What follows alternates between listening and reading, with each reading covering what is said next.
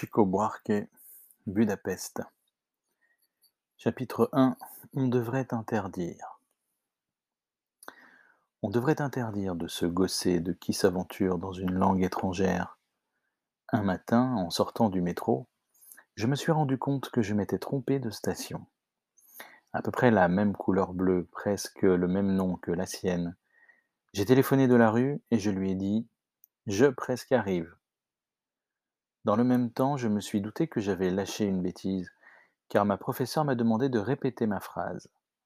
Je presque arrive. C'était probablement le mot presque qui posait problème. Oui, mais voilà. Au lieu de me signaler l'erreur, elle me l'a fait répéter, répéter, répéter. Et là-dessus, a éclaté de rire. Un rire en cascade. Du coup, j'ai raccroché. En me voyant sur le pas de sa porte, elle a eu une nouvelle crise, mais plus sa bouche essayait de la réprimer, plus tout son corps était convulsé de rire. Elle a fini par me dire qu'elle avait compris que j'arriverais petit à petit, d'abord le nez, puis une oreille, puis un genou, une plaisanterie que je n'ai pas trouvée tellement drôle. À telle enseigne que tout de suite j'ai vu passer une lueur de tristesse dans les yeux de Kriska. Et ne sachant comment s'excuser, elle a effleuré du bout des doigts mes lèvres tremblantes.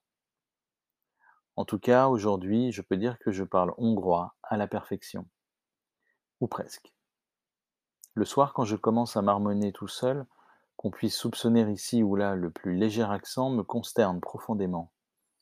Dans les milieux que je fréquente, où je discours à voix haute sur des thèmes nationaux, emploie des verbes rares et corrige des personnes cultivées, une pointe d'accent inopiné serait désastreuse. Pour lever mes doutes, je ne peux recourir qu'à Kriska, mais même elle n'est pas très fiable.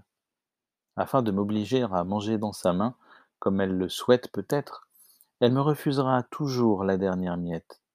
Et pourtant, souvent, je lui demande en confidence J'ai perdu mon accent? Taquine, elle répond petit à petit, d'abord le nez, puis une oreille, et elle meurt de rire, puis se repent, passe les mains sur mon cou, et ainsi vont les choses. Je me suis retrouvé à Budapest à cause d'une escale imprévue, alors que je volais d'Istanbul à Francfort, où j'avais une correspondance pour Rio. La compagnie a offert aux passagers une nuitée dans un hôtel de l'aéroport et ne nous informerait que le lendemain matin que le problème technique qui avait provoqué cette escale, en fait, avait été une alerte anonyme à la bombe. Cependant, regardant distraitement à la télé le journal de minuit, j'avais déjà été intrigué en reconnaissant l'avion de la compagnie allemande garé sur une piste de l'aéroport.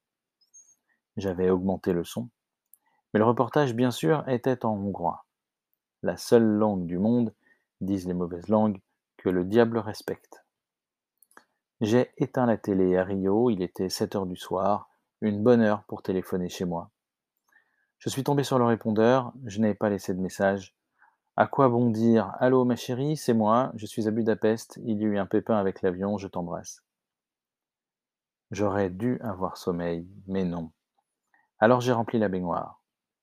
J'ai jeté des sels de bain dans l'eau tiède et je me suis amusé un moment à faire de la mousse. J'étais occupé à ce jeu quand Zil, on a sonné. Je me rappelais encore que sonnette en turc se dit Zil. Enveloppé dans une serviette, j'ai ouvert la porte et je me suis retrouvé nez à nez avec un petit vieux en uniforme de l'hôtel, un rasoir jetable à la main. Il s'était trompé de chambre et en me voyant, il a émis un haut guttural comme celui d'un sourd-muet. Je suis retourné à mon bain, puis j'ai trouvé bizarre qu'un hôtel de luxe emploie un sourd-muet comme groom. Mais j'ai gardé le zil dans ma tête. C'était un mot juste, bien meilleur que sonnette. Je ne tarderai pas à l'oublier, comme j'avais oublié les haikai appris par cœur au Japon, les proverbes arabes, Ochi Tiorni, que je chantais en russe. De chaque pays, je rapporte une chose amusante en souvenir volatile. J'ai cette oreille d'enfant qui capte et laisse s'échapper les langues avec la même facilité. Si je persévérais, je pourrais apprendre le grec, le coréen et même le basque. Mais le hongrois, non, Jamais je n'avais rêvé de l'apprendre. Il était déjà plus d'une heure du matin quand je suis allé me coucher, nu, J'ai rallumé la télé et la même femme que j'avais vue à minuit, une blonde au maquillage chargé, présentait une reprise du journal précédent. Je me suis rendu compte que c'était une reprise parce que j'avais déjà remarqué cette paysanne au visage joufflu qui fixait la caméra, les yeux écarquillés, en cramponnant un chou aussi gros que sa tête. Elle hochait en même temps la tête et le chou de haut en bas, et elle parlait sans laisser le reporter placer un mot. Et elle incrustait ses doigts dans le chou, et elle pleurait, et elle s'égosillait, et elle avait le visage de plus en plus rouge et bouffi, et elle enfouissait les dix doigts dans le chou. Et du coup mes épaules se contractaient, non pas à cause de ce que je voyais, mais tellement j'étais avide de saisir ne fût-ce qu'un mot. Un mot, faute de la moindre notion de l'aspect, de la structure, du corps même des mots. Je n'avais aucun moyen de savoir où commençait et finissait chacun d'eux. Impossible de les détacher les uns des autres. C'eût été comme prétendre découper un fleuve au couteau. À mes oreilles, le hongrois aurait pu tout aussi bien être une langue d'une seule pièce, qui n'était pas constituée de mots et dont on n'avait la connaissance que dans son intégralité. Et l'avion est réapparu sur la piste une image lointaine, sombre, statique, qu'accentuait la voix off du commentateur. Avoir des nouvelles de l'avion, déjà, ne m'importait plus. Le mystère de l'avion était occulté par le mystère de la langue qui transmettait les nouvelles. J'avais l'oreille rivée à ces sons amalgamés, quand soudain j'ai repéré le mot clandestin, Lufthansa. Oui, Lufthansa, aucun doute, le locuteur l'avait laissé échapper. Ce mot allemand infiltré dans la muraille de mots hongrois, la brèche qui me permettrait de disséquer tout le vocabulaire. Au journal a succédé une table ronde où des participants, apparemment, n'arrivaient pas à s'entendre, puis un documentaire sur les fonds marins, avec des poissons transparents. Et à deux heures pile est revenu mon ami Fardé, qui vieillissait d'heure en heure. Météo, Parlement, Bourse des valeurs, étudiants dans la rue, shopping center, Ma paysanne et son chou, mon avion, et déjà je me risquais à reproduire certains phonèmes, à partir de Lufthansa. Alors a surgi à l'écran une jeune personne, châle rouge et chignon noir, qui a menacé de parler espagnol. Et j'ai zappé aussitôt. Je suis tombé sur une chaîne en anglais, puis une autre, et encore une autre, une chaîne allemande, une italienne, et retour à l'entrevue avec la danseuse andalouse.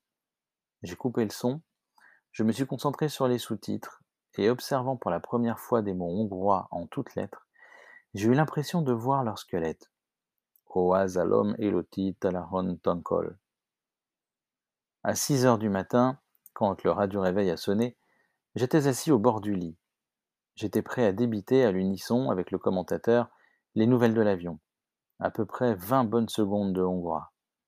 Mission accomplie, à contre-cœur, j'ai remis mes vêtements de la veille car je n'avais pu sortir que mon bagage à main et je suis descendu au lobby. C'était Babel et compagnie. Plus les différents idiomes se mésentendaient, plus s'exacerbaient les protestations contre le terrorisme, contre la compagnie aérienne, contre les extras que l'hôtel faisait payer.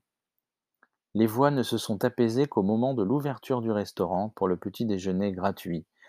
Mais déjà le mal était fait. J'ai été chercher mes mots hongrois dans ma tête et je n'ai retrouvé que Lufthansa. D'un chef, j'ai essayé de me concentrer.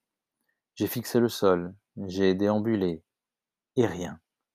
Au fond de la salle, j'ai aperçu un groupe de garçons volubiles et je me suis dit que je pourrais au moins saisir un de leurs mots.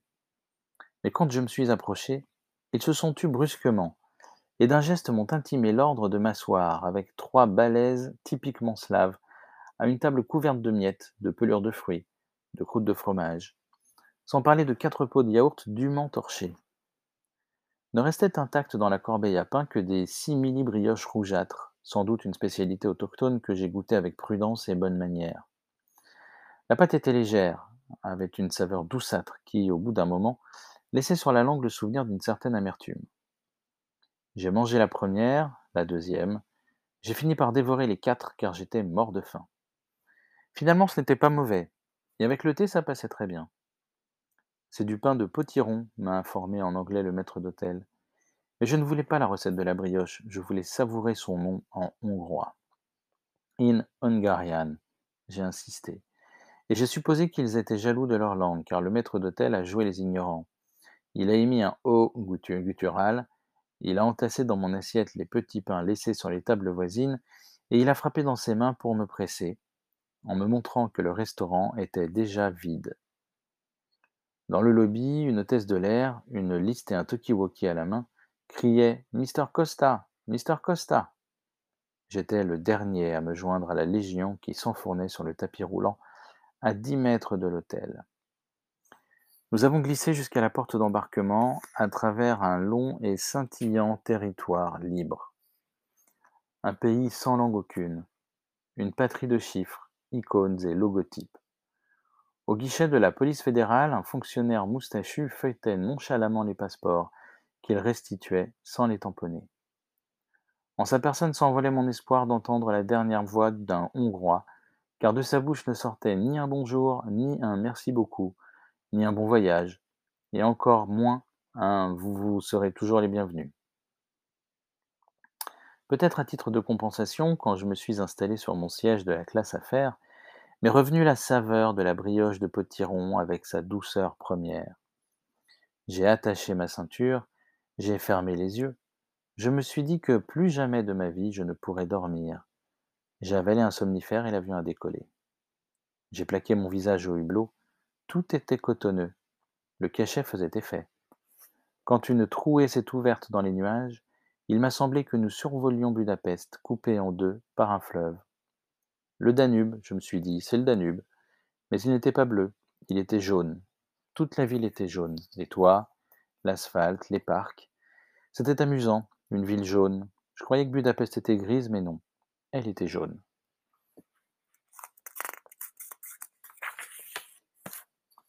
Chapitre 2 Dans l'affaire des enfants. Rebondissement dans l'affaire des enfants aux yeux crevés. Hier soir, l'intendante de l'orphelinat, que l'on supposait en fuite au Paraguay, s'est présentée spontanément au commissariat de Volta Redonda. La nouvelle était donnée d'une voix traînante, sans éclat, à coup sûr Vanda l'avait enregistré tôt le matin. Le commissaire n'a pas voulu dire si la déposition de l'intendante pouvait innocenter ou enfoncer encore plus l'amant de la couturière. Non, non, pas encore de conclusion. La dame avait l'air droguée sous l'effet de calmant ou en état de choc. Elle prononçait des phrases décousues, et Vanda a surgi en direct pour annoncer le football féminin après la pub. La voix claire, un demi-sourire approprié, à égale distance des deux nouvelles. Elle avait du fard sur les paupières, les cheveux tirés, un collier fantaisie. Je me suis assis au bord du lit. Le répondeur clignotait sur la table de nuit. Zé, c'est Alvaro, tu dois déjà savoir. Vandigna, c'est moi, Vanessa. Les ballons phosphorescents. Zé, c'est Alvaro. Écoute, mec, l'allemand est. Vanda, c'est Geronimo à l'appareil. Tu peux m'appeler à la mezzanine. Vandigna, c'est Vanessa. Je pensais que les ballons. Zé, Alvaro, il est midi. Écoute, mec, tu. J'avais bu du vin, avalé des barbituriques. L'avion était parti en retard de Francfort, avait fait escale à Sao Paulo. Des bagages s'étaient perdus, décalage horaire, j'ai pris une douche, j'ai mangé des bananes. J'ai longé la plage sans me presser. J'ai roulé juste à côté de la piste cyclable où les filles roulaient à vélo, en roller. Soleil d'automne, je me suis garé à Ipanema. Le kiosque buvette était calme, j'ai commandé une eau de coco et je me suis accoudé sur le comptoir. J'ai posé ma tête sur mes bras croisés, des gens passaient et repassaient derrière moi. Tu as vu sa gueule, ce salaud a même réussi à pâlir. Elle a échancré l'entrejambe de son slip. T'aurais vu ce furoncle. Seulement des équipements de monde développé, avec des guirlandes. Après ça, ils allaient dire que c'était pour un négro. Alors, je lui ai dit que j'avais mes règles. Mais il y avait un sacré paquet à gagner. Le vice-président m'a raconté au téléphone. À mon avis, d'un coup, c'est exactement ça. J'ai eu l'idée d'enlever mes chaussettes et d'aller mouiller les pieds, mais la mer était loin, et j'ai eu la flemme de marcher sur le sable. Il me fallait rejoindre l'agence, je suis monté dans ma voiture, et toujours cette flemme. La flemme, je ne la connaissais pas à l'époque où nous recevions les clients dans un bureau 3 mètres sur 4, situé en plein centre. En fait, c'est moi qui recevais, vu que Alvaro passait ses journées dans la rue, à chercher des contacts, à prendre des dispositions. À l'époque où l'agence cherchait encore à se faire connaître par des petites annonces, il faisait imprimer en gras le mot confidentialité. Et je voyais se pointer des types coincés, qui parlaient en tordant la bouche, les yeux rivés au sol. À l'époque, j'acceptais n'importe quelle commande. Non pour l'argent, qui permettait tout juste de payer le loyer du bureau, mes honoraires étaient calculés selon le barème du marché. De même qu'on rémunère à la page un vieux gras de papier, un claviste, un copiste d'encyclopédie. Les clients payaient en espèces à la remise de la marchandise, se contentaient parfois d'entr'ouvrir l'enveloppe pour vérifier le nombre de feuillets avant de quitter précipitamment l'agence. De mon point de vue, je considérais comme un exercice de style ces monographies et dissertations, les tests de médecine, les requêtes d'avocats, les lettres d'amour, d'adieu, de désespoir, chantage, menaces de suicide, les textes que je montrais à Alvaro avant de nettoyer le disque dur. Alvaro fixait l'écran et répétait Génial, génial, la tête ailleurs. Alvaro ne pensait jamais en adéquation avec ce qu'il voyait. Et Vanda l'a prise en grippe dès le début de notre liaison. Elle l'appelait le vampire parce qu'il suçait mon talent, parce qu'il me confinait dans l'agence et allait parader dans les cocktails. Elle disait cela pour l'amour de moi, pas à cause de mes écrits qu'elle ne lisait pas. Vanda ne savait pas au juste quelle sorte d'écrivain j'étais. Elle m'a connu déjà assez expérimenté. Elle ignorait à quel degré Alvaro avait cru en moi, m'avait investi de sa confiance, depuis la faculté des lettres jusqu'à l'agence créée à son initiative. Il avait un peu d'argent venant de sa famille, de bonnes relations.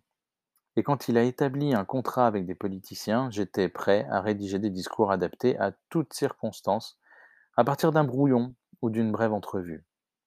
Des discours de campagne payaient bien, mais me laissait insatisfait, voire malheureux.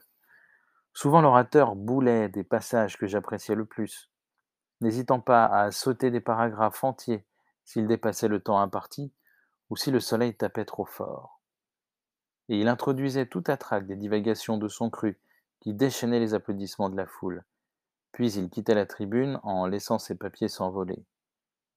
Ainsi je n'obtenus de récompense officielle, de poids, qu'à partir de la publication intégrale de mes articles dans des journaux de grande diffusion. Mon nom n'apparaissait pas, bien sûr, depuis toujours j'ai été destiné à rester dans l'ombre, mais que mes mots fussent attribués à des noms de plus en plus illustres était stimulant. C'était comme gravir des échelons en restant dans l'ombre. L'agence culturelle Cunha et Costa, dès lors, était installée dans trois bureaux avec vue sur la plage de Copacabana et Alvaro a eu l'idée de faire encadrer et d'accrocher au mur celles de mes œuvres qui avaient sa préférence. C'étaient des articles écrits au nom du président de la Fédération des industries, du ministre de la Cour suprême fédérale, du cardinal archevêque de Rio de Janeiro. En somme, c'était une galerie que Alvaro présentait aux visiteurs de l'agence en disant José Costa est génial. Il prospectait entreprises, organismes autonomes, fondations, syndicats, clubs, rôtisserie. Il ouvrait un pressbook avec mes articles et proclamait José Costa est génial. Mais Alvaro et la confidentialité. Il répondait par son petit rire flûté, rigolo chez un homme grand et velu. Il me garantissait que nos clients étaient les premiers à faire la publicité de la Cunha et Costa. Même des non-clients se vantaient ici ou là d'avoir renoncé à leurs assesseurs habituels pour payer plus cher nos services spécifiques. C'était mot pour mot ce que disait Alvaro. Et pourtant les articles sur les murs me gênaient. Le pressbook me gênait. Être mis en évidence équivalait à rompre un vœu. C'est ce que j'ai fait savoir à Alvaro au cours d'une conversation franche. Et il m'a écouté, le regard fixe, la tête ailleurs. Il a continué d'agrandir la galerie. Il a engagé un employé chargé de porter le pressbook, qui à ce moment-là avait déjà le volume d'un IN 32. Au moins, quand il vantait à la clientèle notre fabrique de textes, il avait désormais le soin d'omettre mon nom. Et au cas où on lui demandait si le polygraphe c'était lui, Alvaro d'Acunha, il baissait la tête et marmonnait Laissons ça, voulez-vous? Une fois marié, je rentrais chez moi tard le soir, perturbé, et Vanda avait du mal à l'accepter. Elle réchauffait mon potage en maudissant Alvaro. Je laissais couler. Je ne savais comment lui expliquer que, après la fermeture des bureaux, de ma propre initiative, je restais seul à l'agence, obsédé par la lecture et relecture de mes textes. À ce moment-là, voir mes œuvres signées par des étrangers à ma personne me procurait un plaisir fébrile, un genre de jalousie, à contrario. Car à mes yeux, ce n'était pas le kidam qui s'appropriait mes écrits, c'était comme si moi j'écrivais dans son cahier. La nuit tombait et je relisais les phrasés que je savais par cœur. Ensuite, je répétais à haute voix le nom du kidam et je balançais à voix haute et je balançais les jambes et riais tout mon sou sur le canapé. J'avais l'impression d'avoir une liaison avec la femme d'un autre. Et si je tirais vanité de mes phrasés, bien plus grande était la vanité d'être un créateur discret. Il ne s'agissait pas d'orgueil ou de superbe, sentiment naturellement muet, mais bien de vanité mêlée à un désir de jactance et d'exhibitionnisme, ce qui valorisait fortement ma discrétion. Et on me sollicitait pour d'autres articles, annoncés à la une et encensés par des lecteurs dès le lendemain. Et je savais faire face à la situation. Du coup, la vanité s'accumulait en moi, me rendait beau et fort, et m'amenait à me chamailler avec le la téléphoniste et à traiter de crétin le garçon de bureau, et je gâchais mon mariage, car à peine rentré chez moi, j'apostrophais Vanda. Elle écarquillait les yeux, elle ignorait pour quelle raison j'étais aussi vaniteux. J'étais de fait mal disposé, quand est arrivée à l'agence une invitation à participer au congrès annuel des écrivains anonymes qui devait se tenir à Melbourne. Le courrier avait été déposé, avait été posté à Cleveland, sans mention d'expéditeur, avec comme destinataire Konya et Casta Agency, dans une enveloppe noire que Alvaro a ouverte et m'a passée en rigolant. J'ai jeté la lettre dans le tiroir des choses sans importance, d'autant qu'elle ne fournissait aucune information à part le nom d'un hôtel et une date que par hasard j'ai retenu. C'était le jour anniversaire de Vanda. Des mois plus tard, en rentrant chez moi à deux heures du matin, j'ai trouvé ma femme assise sur le bord du lit, le visage ensommeillé, car elle se réveillait de bonne heure depuis qu'elle était devenue présentatrice du journal du matin. Quand elle m'a demandé si j'allais vouloir encore mon potage, abruptement je lui ai répondu qu'à l'écran elle avait tout d'un perroquet, car elle lisait les nouvelles sans savoir de quoi elle parlait. Elle a mis ses pantoufles, un caraco en crochet par-dessus son pyjama, elle est allée sans se presser à la cuisine, a branché le micro-ondes, et sans élever la voix m'a dit que moi, j'étais pire. J'écrivais une flopée de choses qui ne trouvaient pas le moindre lecteur. J'ai renoncé au potage, j'ai quitté le foyer conjugal sans me changer, et je suis allé camper dans l'agence, à câliner mes articles jusqu'à m'endormir sur le canapé. Au bout de quelques nuits dans mon refuge, avec des restes de rage et un bon mal au dos, j'ai eu l'idée de revenir à Vanda, par respect pour son anniversaire et c'est alors que je me suis rappelé l'invitation jetée dans un tiroir. Alvaro ne s'est pas opposé à mon voyage en Australie. Il a même fait quelques commentaires sur la mondialisation et patati et patata. J'avais de quoi payer le voyage, à peine plus de 30 ans, et je n'avais jamais quitté mon pays. J'ai jugé que, dans la pire des hypothèses, faire le tour du monde en avion me refroidirait la tête. Je suis passé chez moi pour faire ma valise. Vanda n'était pas là. Je lui ai laissé un mot pour l'informer que je partais pour le congrès mondial d'écrivains.